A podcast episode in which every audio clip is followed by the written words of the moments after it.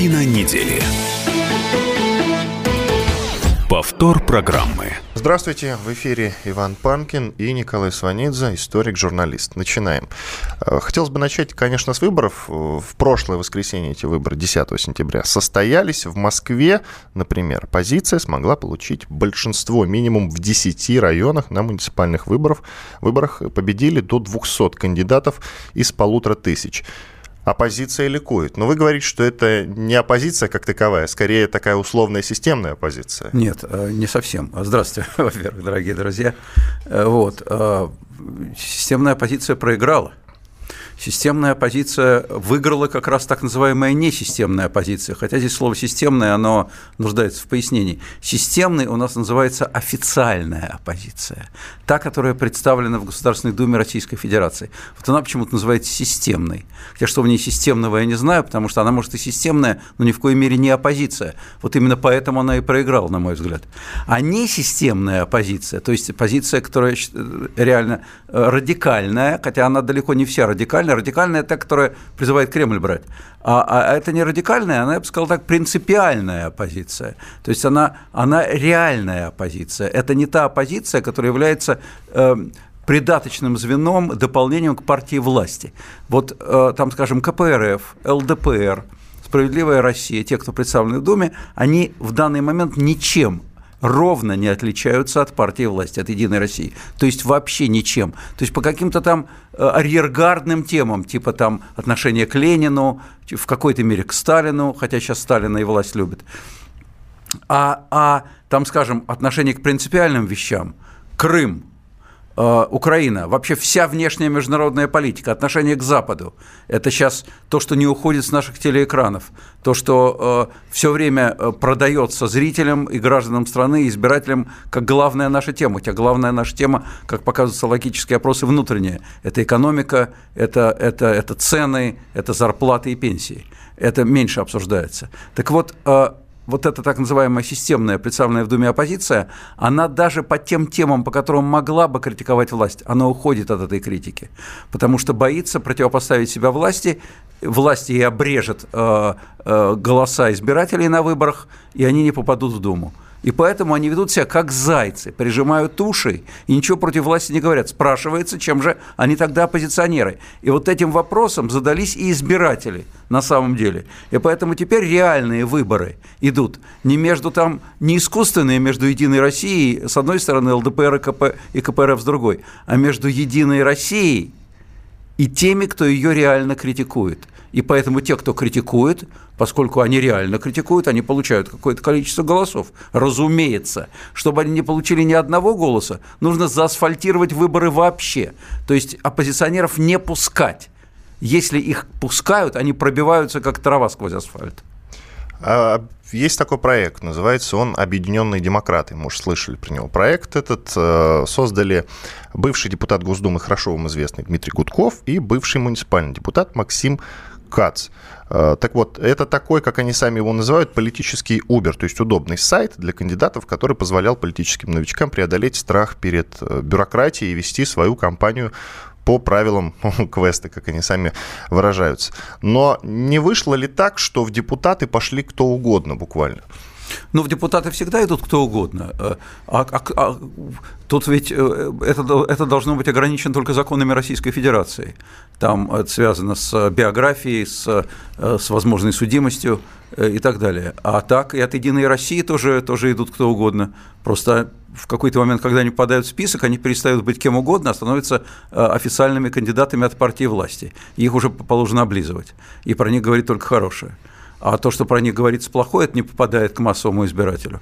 Вот. Э, поэтому, ну, нормально. Я, я согласен с Кобзоном, мы как раз с вами говорили перед эфиром, э, и вы мне его процитировали, я не знал этого, что э, Иосиф Давыдович Кобзон сказал, что должны идти люди с жизненным опытом. Да. да, желательно, чтобы шли люди с жизненным опытом. Но, тем не менее, жизненный опыт это, – это не только факт паспортный, паспортного возраста. То есть, там достиг определенного возраста, но у тебя есть жизненный опыт. А не достиг – нет. Если человек занимает активную жизненную позицию, он может в достаточно молодом возрасте быть опытным. И главное – быть ответственным гражданином.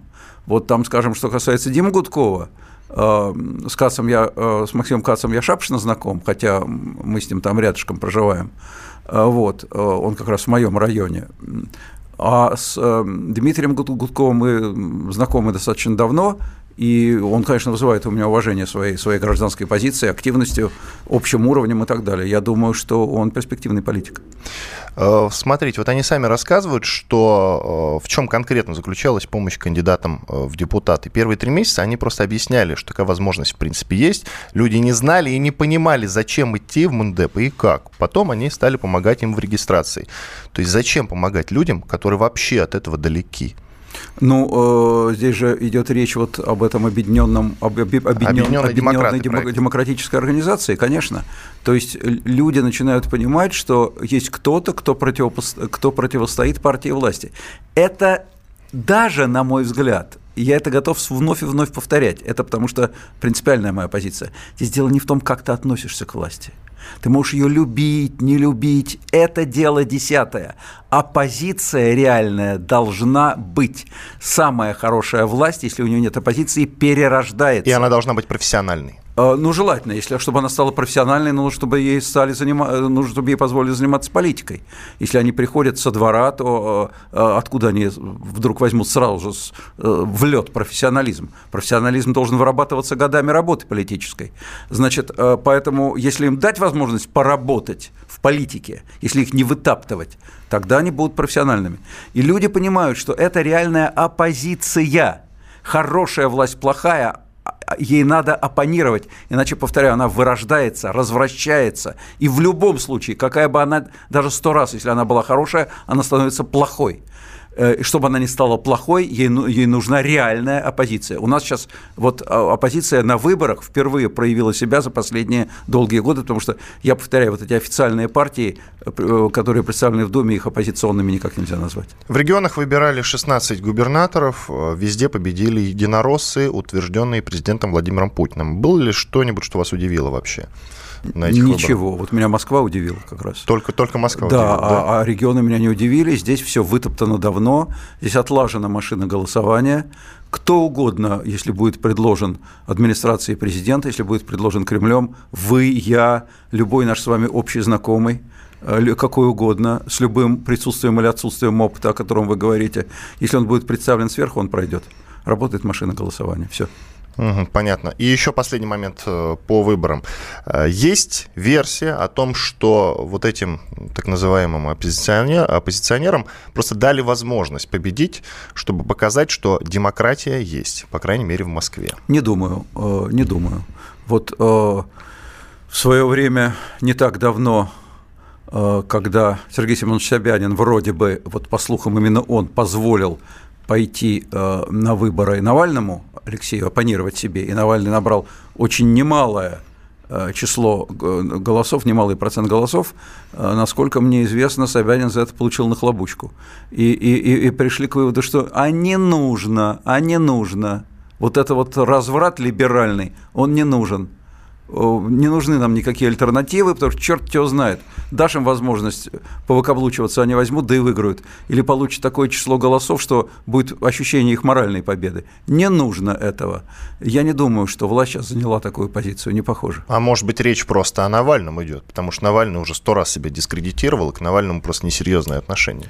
Ну, не знаю, чем он себя дискредитировал, он реальный жесткий оппозиционер, к нему может быть разные отношения к Навальному, но чтобы он себя так дискредитировал, я этого не припомню. Что старушек не резал, э, детей не насиловал. Ну, детей, может быть, не насиловал, но когда он перенес митинг внезапно с Сахаровым ну, это, ну, ну, это, ну, это страшная дискредитация. Это, мы, ну, можно, на мой взгляд, это на самом деле очень некрасиво. Ну, можно говорить о тех или иных полити- политических ошибках, точностях или не точностях, но дискредитация слишком, слишком сложная, слишком э, богатое и сильное слово. Я думаю, что, конечно, Навального воспринимают как реального оппонента, и к нему отношение предельно жесткое. Теперь, может быть, такое же отношение будет к Дмитрию Гудкову. Понятно. Иван Панкин и историк-журналист Николай Сванидзе. Сейчас прервемся на пару минут, на две минуты ровно. Это радио «Комсомольская правда». Оставайтесь с нами.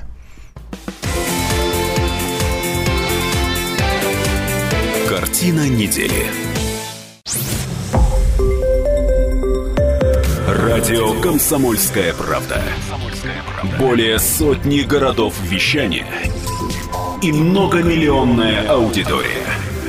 Хабаровск 88 и 3 FM. Тюмень 99 и 6 FM. Кемерово 89 и 8 FM. Москва 97 и 2 FM. Слушаем всей страной. Картина недели. Повтор программы. В студии радио «Комсомольская правда» Иван Панкин и Николай Сванидзе, историк, журналист. Продолжаем. Одна из главных тем недели – это эвакуации по всей России из-за анонимных звонков о бомбах. Сообщения поступали уже вечером 10 сентября, ровно неделю назад. Вскоре волна эвакуации добралась до Москвы и Питера. Ни одно из сообщений о минировании не подтвердилось, но ФСБ завело дело, и даже есть задержание, насколько я знаю. Одна из версий, которую сейчас рассматривают силовики, звонки были частью спланированной атаки со стороны другого государства. Но пока, э, пока речь идет только в основном об исламском государстве, запрещенном в России. И есть версия, что э, это дело рук украинских силовиков. Ваше мнение, Николай Карлович? Ну, э, при всем уважении к нашим правоохранительным органам, или, как это, знаете, латинский буквой, к силовикам, значит, силовики, они склонны, естественно, переводить стрелку на зарубеж, потому что им так проще отчитываться. Но э, зарубежные враги, что ты с ними сделаешь? Их же не проконтролируешь, правда? С нашими можно как-то бороться, работать с ними, контролировать, а зарубежные никак не проконтролируешь, поэтому силовиков и взятки гладкие. Значит, версию ИГИЛа запрещенного на территории Российской Федерации. Но без улыбки, надо серьезно. А, а, я, а я без улыбки говорю, я не верю. Угу. Я, моя улыбка э, адресована не к ИГИЛу, а адресована к версии, что, что ИГИЛ здесь вот э, звонками занимается. Не верю. ИГИЛ для этого слишком страшен, тяжел, ужасен и опасен для того, чтобы тратить время и силы на это мелкое, по большому счету, телефонное хулиганство у ИГИЛа совершенно другой почерк, и мы с вами представляем его почерк. С ИГИЛом там уже борется международная коалиция, в том числе вместе с Российской Федерацией, уже который год. И они тут будут тратить время и деньги на то, чтобы, э, значит, тут э, э, звонками сгонять людей с насиженных мест. Да зачем им это надо, господи? Если они хотят совершать теракт, они не будут такую странную моральную подготовку вести, они его просто совершат. ИГИЛ – это на тему резать, на тему убивать, на тему грабить, на тему, на тему бороться с э, западной, включая российскую, цивилизацией, а не на тему вот, это, вот, вот этих шалостей телевизионных, пусть даже неприятных, пусть даже дорогостоящих, но в конечном счете шалостей, конечно. Я не верю ни минуты в ИГИЛ. В данном ну хорошо, случае. давайте послушаем Алексея Филатова, это подполковник ФСБ в отставке, вице-президент Международной антитеррористической ассоциации. Слушаем его потенциальных заказчиков такого деяния, а я его трактую как террористический акт, может быть достаточно большое количество. Начиная от исламского государства, угрозы от которого мы мало того слышали, они, в общем-то, кроме, кроме этого, брали на себя за некоторые террористические атаки на наших граждан ответственность. В принципе, возможен некий украинский след, в принципе, это возможно некие внутренние силы. Наверное, есть ряд групп людей, которые не очень довольны той ситуацией, которая сейчас находится. Думаю, что может быть некий такой симбиоз, какая-то недовольная определенная часть элит, например, внутри, плюс финансируемая для дестабилизации обстановки в стране снаружи, потому что явно, что это, в общем-то, операция достаточно планированная, серьезная и хорошо финансируемая. Алексей Филатов, подполковник ФСБ в отставке, вице-президент Международной антитеррористической ассоциации. Николай Карлович, а вот что это за внутренние силы, о которых господин Филатов говорит? Как Не знаю, думаете? кого имеет в виду господин Филатов, он очень опытный человек, но внутренние силы могут быть разнообразные. А вот те люди, которые, которые э, занимаются э, постоянно уже совершенно терри... принявшими террористическую форму протестами против выхода на экраны фильма «Матильда». Да, говорят, это что как? есть такая версия. Да, да, это как? Они кто? А те люди, которые, я прошу прощения, уж совсем смешно, которые вытаптывают и загаживают и ломают парк Зарядье, это что за силы? А на деле говорят, что там все не так уж и страшно, и что нет, это просто вбросы. Я нет, не знаю. Нет, правда. что значит вброс? Когда, как, я как... видел такие новости. Нет, вброс, как, что, то есть не загажено? Загажено. Что значит вброс? А это что, тоже ИГИЛ, что ли, этим занимается? Или тоже украинцы? Я еще раз повторяю, значит, есть, есть э, знаменитая бритва Окома, э, это, это логическое построение, которое заставляет нас отсекать все лишнее и, и э, в качестве первостепенных рассматривать те аргументы, те причины, те мотивы, которые кажутся наиболее простыми. Вот наиболее простые – это не, не, не мировое злокозненное зарубежье, которое решило у нас телефонным хулиганством заняться, а это те люди, которые склонны к варварству э, у нас внутреннему и так – и без этих звонков. Те люди, довольны они режимом, а я не знаю, те люди, которые бросают бутылками с коктейлем Молотова в киностудии, протестуя против фильма «Матильда», они довольны режимом, недовольны режимом. Это вообще не про режим. Это, это про то, что они хотят, чтобы было так, как они хотят. Это про то, что они хотят, чтобы, чтобы все жили по их, по, по, их слову. Это про то, что они недовольны тем, что высказывается мнение, не совпадающее с их мнением. Вот и все. Это, это, ну, есть такие люди, их довольно много. Э, финансируются они кем-то из-за рубежа? Нет, понятия не имею. И вот еще мнение от Романа Силантьева, это директор правозащитного центра Всемирного Русского Народного Собора «Исламовед». Слушаем господина Силантьева. Террористы, увы, умные люди, они учатся. Тактика у них гибкая. К сожалению, такого рода э, кибертерроризм э, серьезно и наносит урон экономике, причем особенно частным предпринимателям. Когда госучреждения, госвуз, они не исчезнут после этих эвакуаций. А вот если в торговый центр, на рынок звонить каждый день, люди просто разорят. Этот вызов требует корректировки инструкций соответствующих. Возможно, в ближайшее время у нас пересмотрятся меры реагирования. То есть просто не будут реагировать на анонимные звонки. К сожалению, сейчас система позволяет подменять номера и звонить там, например, из Сирии по российскому номеру. И человека искать, естественно, бесполезно. С Украины, естественно, так можно звонить откуда угодно. Да, это новый вызов государственной безопасности, который требует немедленного реагирования. Иначе э, серьезные будут потери экономики. К сожалению, могут делать банда хулиганов, это могут наши друзья с Украины сделать. Современными средствами техническими э, можно обзвонить с тысячу мест. Силами там трех человек. Роман Силантьев, директор правозащитного центра Всемирного Русского Народного Собора «Исламовед». И вот, смотрите, Николай Карлович, э, господин Силантьев говорит о том, что, возможно, скоро э, просто силовики, э, силовые ведомства пересмотрят свое отношение к этому. Если будут звонки, они просто не будут на них реагировать. Он только что так сказал. А вы говорите, что это никакому ИГИЛ не нужно. Если перестанут реагировать, а бомба реально будет. Это как в истории с мальчиком, который кричал «Волки-волки». Ну, это мнение господина Силантьева. Значит, его индивидуальное личное, он у нас пока что, по-моему, не, не может говорить от, от лица всех наших силовиков. Как могут не реагировать на анонимный звонок? Я вас умоляю, это невозможно. Значит, что звонок предуп... анонимный, предупреждающий о том, что заложена бомба, и силовики на это не отреагируют, да я вас умоляю, увольнять и судить нужно за отсутствие реакции. Будут реагировать как миленькие. Что касается э, того, что э, можно там звонок из Сирии или с Украины выдать за внутрироссийский, да, Наверное, так. Но можно и внутрироссийский выдать звонок из Сирии или с Украины, или с Луны. Все что угодно можно. Я повторяю еще раз. Нам сейчас выгодно очень многим нашим структурам выдавать наши внутренние проблемы за проблемы международные, за проблемы давления на нас извне. А на самом деле гораздо больший урон нашей экономике составляет отсутствие конкуренции в нашей экономике, составляет, составляет огромный уровень коррупции в нашей экономике. А это отнюдь не дело украинцев и даже не дело запрещенное у нас УГИЛа. Давайте послушаем еще одно мнение, последнее по этой теме. Александр Калинин, руководитель Центрального отделения общественной организации «Христианское государство. Святая Русь» про поджоги кинотеатров и минирование. Слушаем его. У меня на сегодняшний день ВКонтакте около тысячи писем о всяких предложениях. И на мейле порядка 800 писем. То есть это люди не безразличные, которые предлагают всякие идеи. Я вот специально, у меня даже есть отдельное видео, где я говорю, мне ничего не надо предлагать. Я всего лишь передаю просто общественную позицию. А вы не Это угрожали поджечь кинотеатры, нет? Нет, никто не угрожал. Ну, если письма внимательно читать, там не угроза, а предупреждение о том, что есть люди, которые настроены радикально на то, чтобы предотвратить... А вы не хотите этих так... людей сдать правоохранителям? Или они ну, а как я, как я могу их сдать, если я их не знаю? Если Еще раз, плане... Э, вот конкретно вы, э, конкретно, если говорить о поджогах кинотеатров и вообще о том, что сейчас происходит в стране, вы эти действия поддерживаете или не поддерживаете? Или больше я, поддерживаете честно, там? Честно, хотите да. честно скажу. Очень хочу. Честно скажу.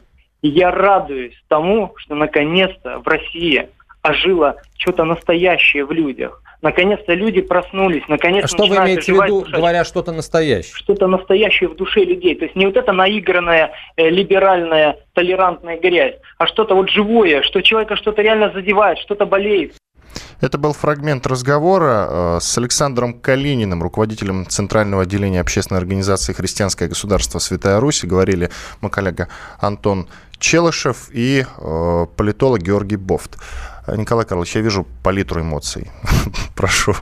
На моем лице вы имеете? Да, да, да. Да, значит, ну, не первый раз я уже знакомлюсь с высказываниями этого господина. А, на мой взгляд, он должен представлять, если там, скажем, господа, госпожа Поклонская должна давно уже представить интерес для определенного рода медицинских учреждений, то, э, конечно, вот этот господин, он должен представить очень тест, такой плотный, пристальный интерес для учреждений, занимающих, занимающихся у нас э, защитой граждан, безопасностью граждан, для силовиков все тех же. Потому что, конечно, то, что он говорит, он говорит предупреждение. Это угроза террористическими действиями. Он называет это предупреждением. Если один человек подходит, подходит к другому и говорит, слушай, ты, если ты еще раз выйдешь на улицу, тебе башку сломают. Понял? Это я не угрожаю, я предупреждаю. Вот такого человека надо арестовывать. Вот э, такой человек, как Калинин, нужно плотно брать его в оборот, рассматривать его связи, рассматривать под лупой его высказывания, потому что это, конечно, угроза террора, несомненно. Ну, то есть волна звонков и в школы в частности, возможно, в этом замешаны вот такие я граждане, думаю, как Калинин. Я думаю, что это проявление одного характера. Угу. Спасибо большое. Иван Панкин и Николай Сванидзе, историк, журналист. Сейчас прервемся на 4 минуты, после этого продолжим. Оставайтесь с нами. Картина недели. Радио «Комсомольская правда». Более сотни городов вещания и многомиллионная аудитория. Ставрополь 105 и 7 FM. Эм. Севастополь 107 и 7 FM. Калининград 107 и 2 FM. Эм. Москва 97 и 2 FM. Эм. Слушаем всей страной.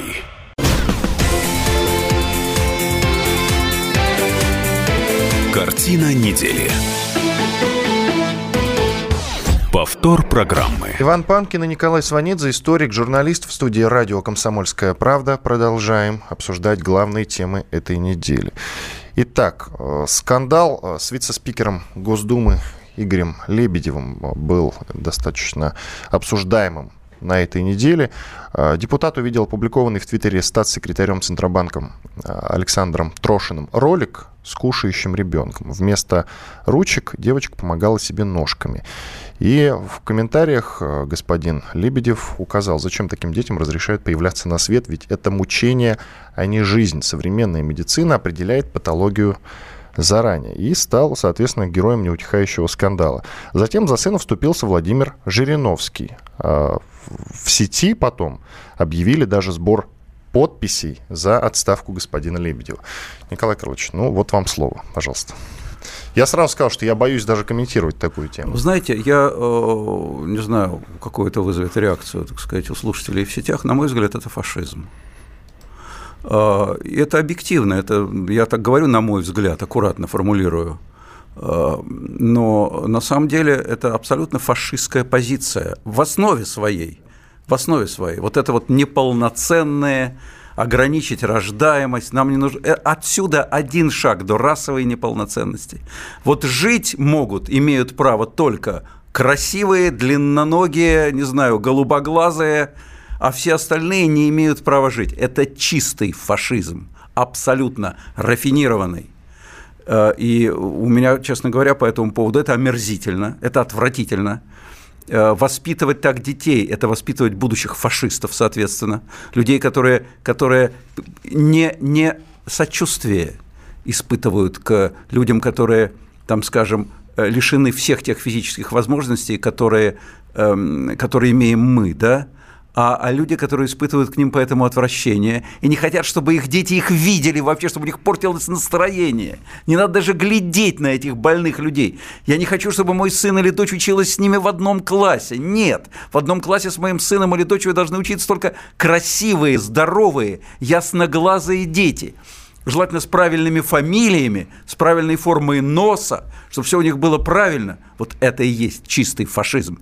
У меня, э, у моих родственников дальних, э, у них было э, такая проблема была, было три, три очень красивых девочки подряд, очаровательные совершенно красавицы. Они хотели мальчика. И у, это уже было достаточно давно. И, и э, забеременела жена в четвертый раз, и у них родилась снова девочка и с болезнью Дауна.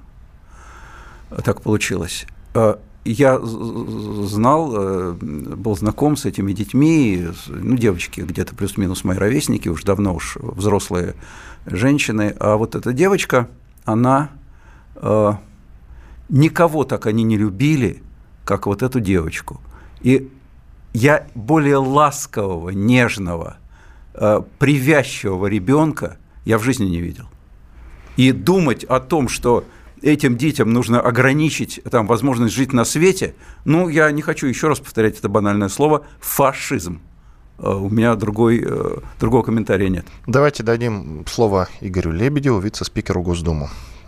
Когда я писал этот комментарий, я вообще не ожидал никакой реакции. Это была такая, скажем, немножко частная переписка, но в публичной плоскости. Мне очень жаль, что СМИ подчас, э, гоняясь за громкой новостью, коверкуют смысл. Журналисты должны работать более корректно в этой сфере, тем более, когда затрагиваются такие болезненные для общества темы. Нашлось безумное количество так называемых моралистов, которые стали читать морали, э, ставить на путь истины, высказывать какие-то там проповеди мой адрес. Я им всем могу сказать только одно. Возьмите пример с Эльмиры. Возьмите из детдома себе детей-инвалидов, а потом что-то мне высказывайте. Вот она действительно героическая женщина, я ей благодарен, что она вообще живет на свете и делает такие поступки.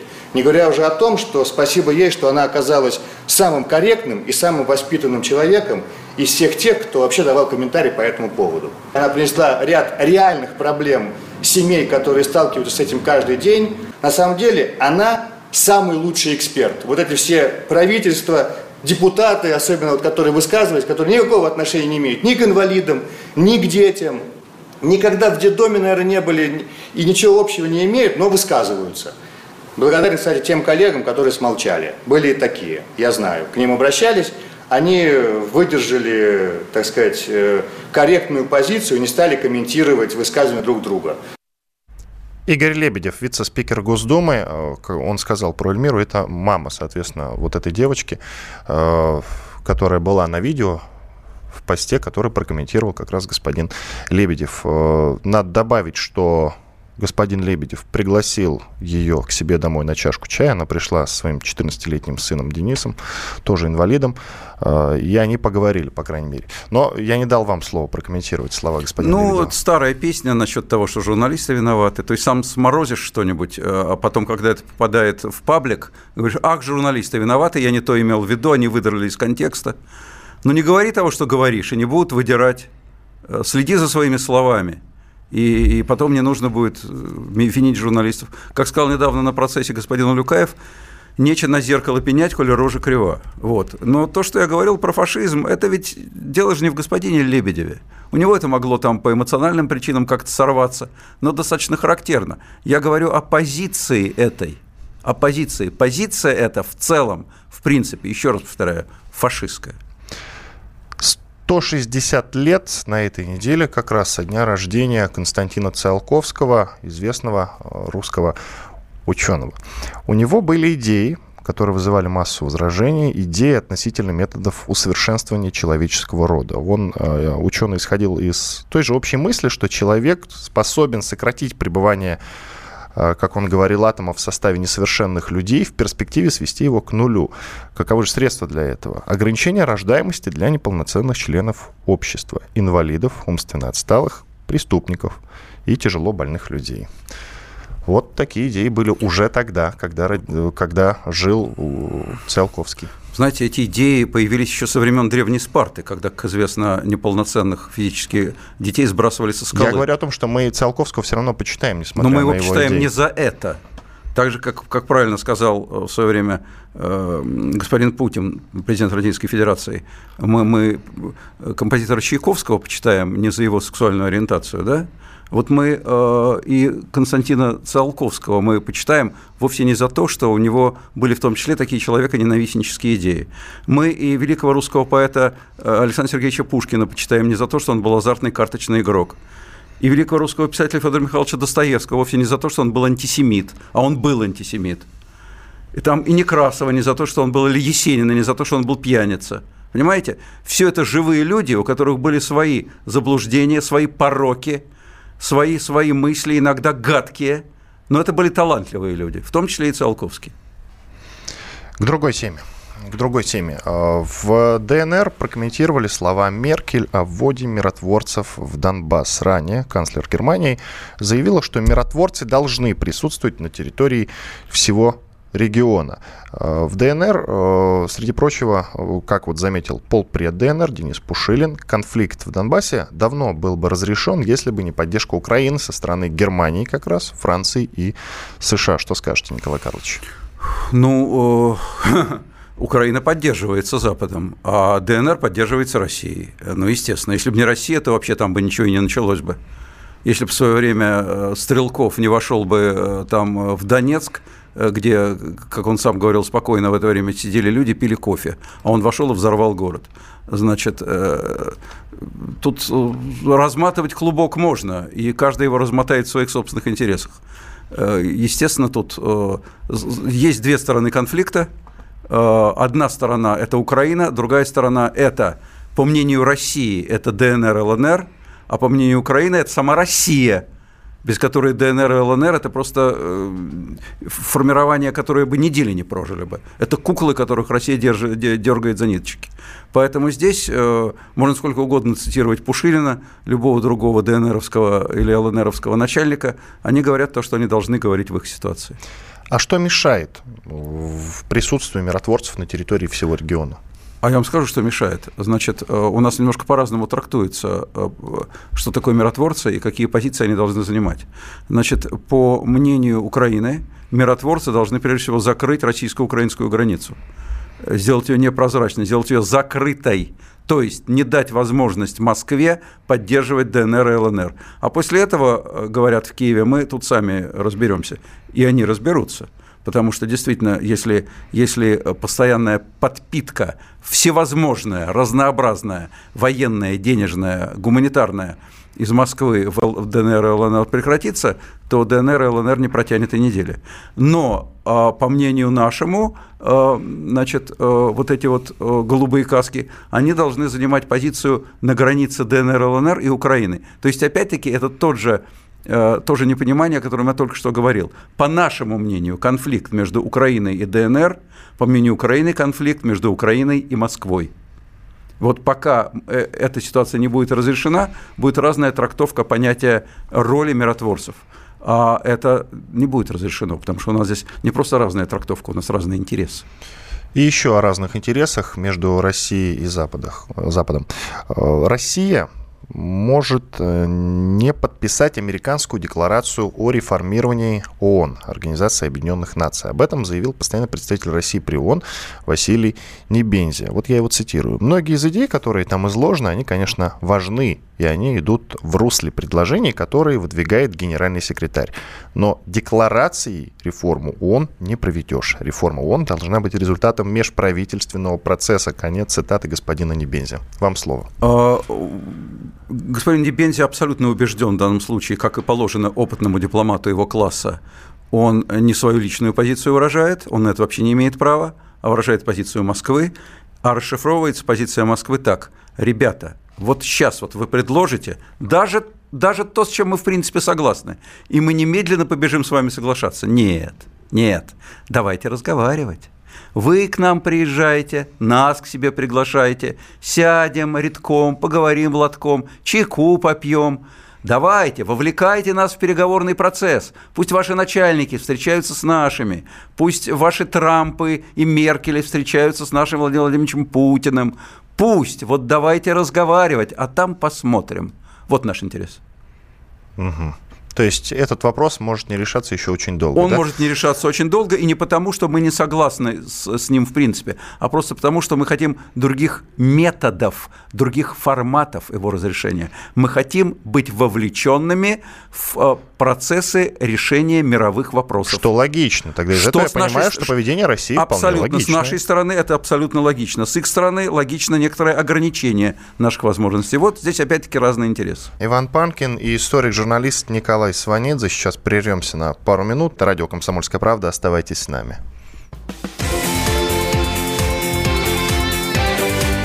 Картина недели. Радио «Комсомольская правда». Более сотни городов вещания – и многомиллионная аудитория. Иркутск 91 и 5 FM. Красноярск 107 и 1 FM. Вологда 99 и 2 FM. Москва 97 и 2 FM. Слушаем всей страной.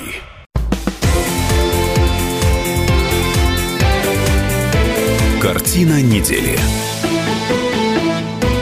Продолжаем разговор в студии радио «Комсомольская правда» Иван Панкин и историк, журналист Николай Сванидзе. Э, тема на четвертую часть у нас такая, околоспортивная.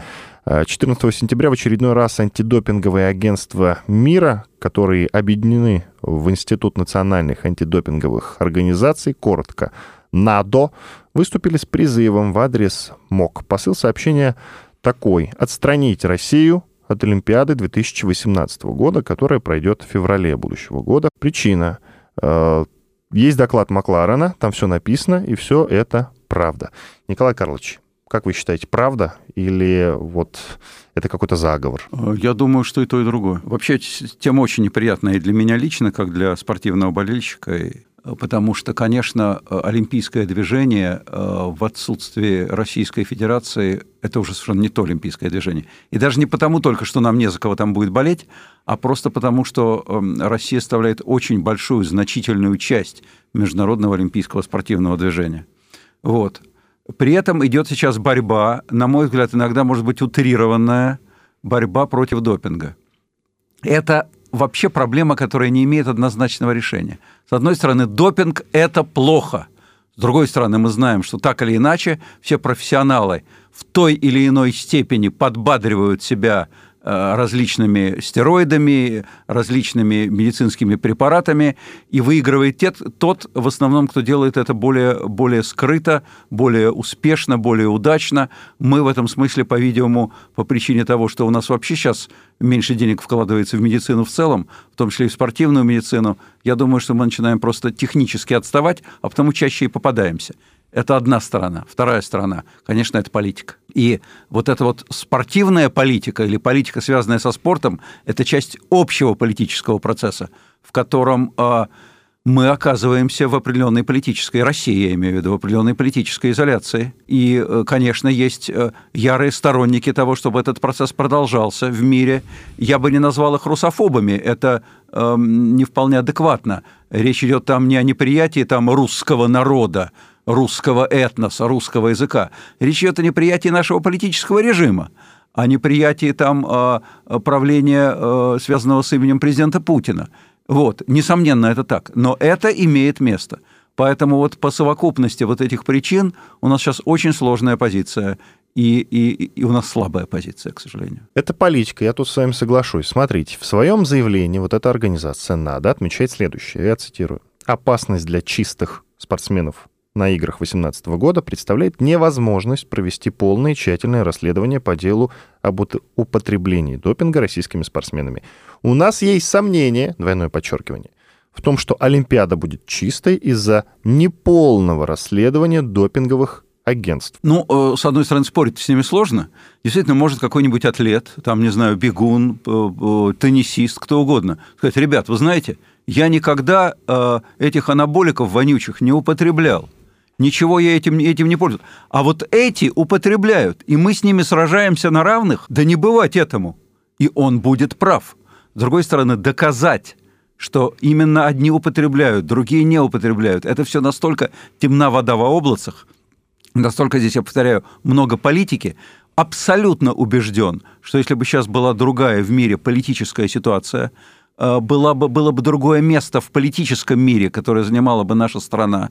Она была бы частью мирового сообщества, а не в какой-то мере по собственной инициативе, в какой-то мере уже и по чужой, не была противопоставлена мировому сообществу, и, и то иная ситуация у нас была бы и в спорте. Сейчас мы пали жертвой политики, несомненно. Ну а как они, вот они имеют ли право опираться о, только лишь на свои сомнения в том, что Олимпиада будет чистой из-за неполного расследования допинговых дел в отношении российских спортсменов? Ну, ну, у них не только сомнения, у них сомнения, которые, которые они подкрепляют мы можем с этим соглашаться, нет, это вопрос к специалистам уже не ко мне. А они их подкрепляют какими-то своими многочисленными анализами, доводами специалистов уже, уже фармакологов, медиков и так далее, и так далее. Показаниями людей спорта, которые говорят, а вот я знаю, что они пользовались, а при мне был разговор. Тут же это же э, миллионы страниц текстов огромное количество материалов. Но еще раз повторяю, к этому можно относиться по-разному, что в результате будет так, что то, что одним будет сходить, другим, то есть нашим, сходить не будет. Будем ждать, может быть, э, все еще сложится благоприятно для нашей страны, и мы будем участвовать в играх 2018 года.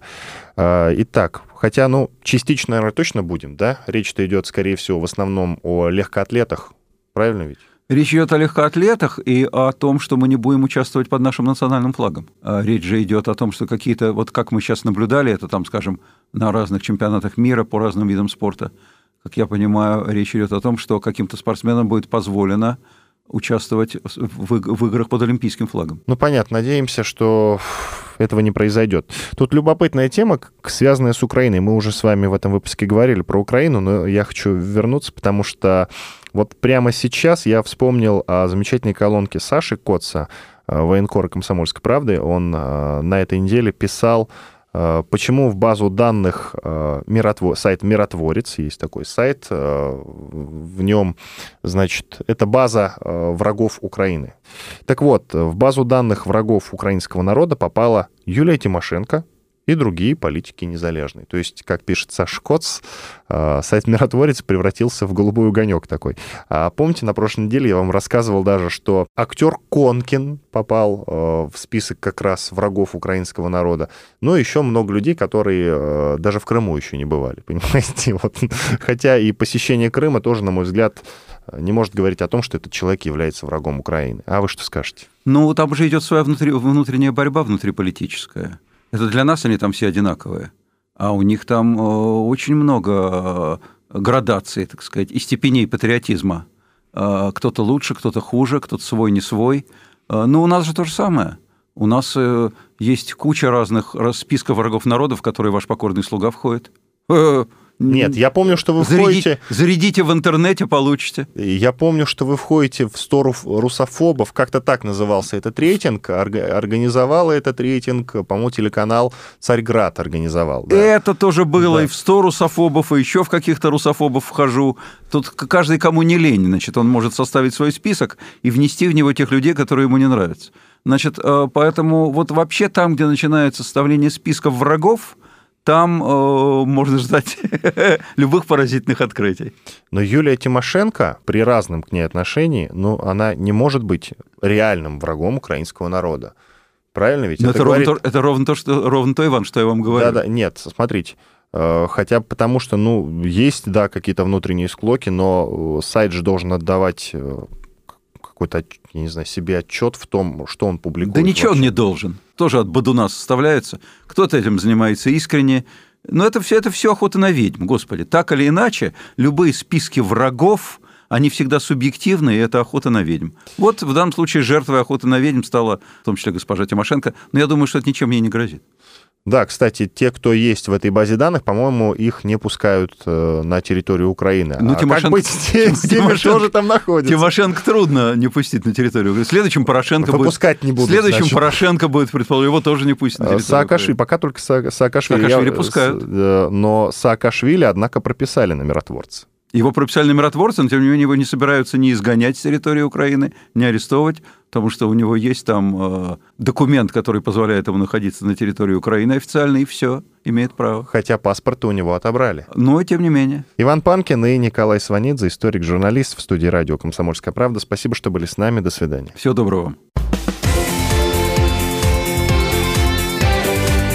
Картина недели.